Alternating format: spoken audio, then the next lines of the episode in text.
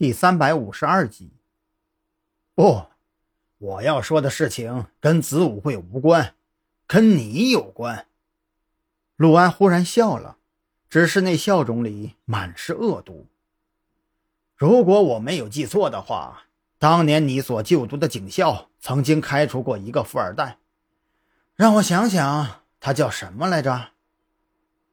张扬愣住了。他隐约猜到了陆安接下来想要说的话，却总觉得有些不太对劲儿。陆安被关在看守所里，与世隔绝，他是如何调查自己的呢？又是什么人将这些事情告诉他的呢？如果说是在他被抓之前就已经调查过自己，那就更说不通了呀。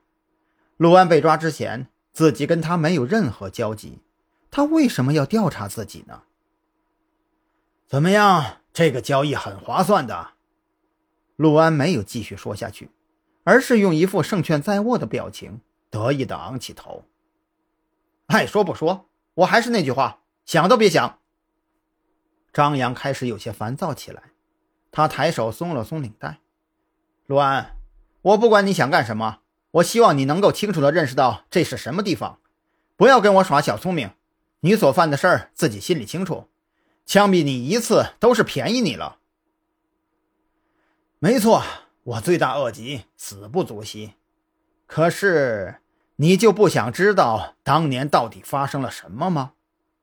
就比如说那一年的五月二十二号晚上，女生宿舍里到底发生了什么？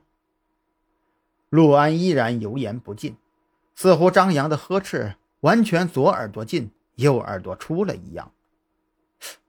五月二十二号晚上，张扬只觉得脑袋嗡的一声。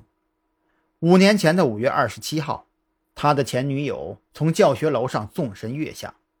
经过这么多年的调查，唯一的疑点锁定在了五月二十二号那天夜里，警校发生了一件大事：女生宿舍深夜传出尖叫和打斗声。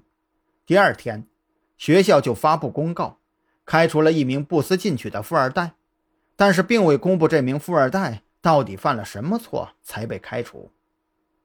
当陆安提及富二代的时候，张扬的情绪就开始波动。而此时此刻，从陆安口中听到五月二十二号的时候，他彻底被激怒了。你到底想要说什么？我警告你，陆安，你要为你所说的每一句话负责。张扬忽地站了起来，他怒目圆瞪。脖子里青筋暴起，我想说什么不重要，重要的是你怎么做才能让我继续说下去。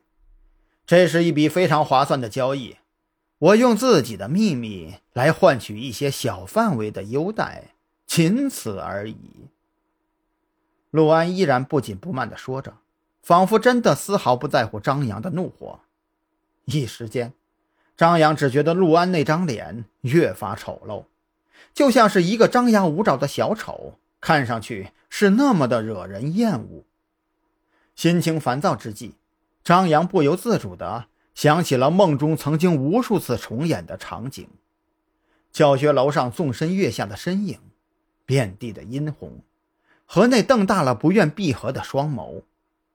陆安，你到底想要说什么呀？痛快点说出来！别挑战我的耐心底线。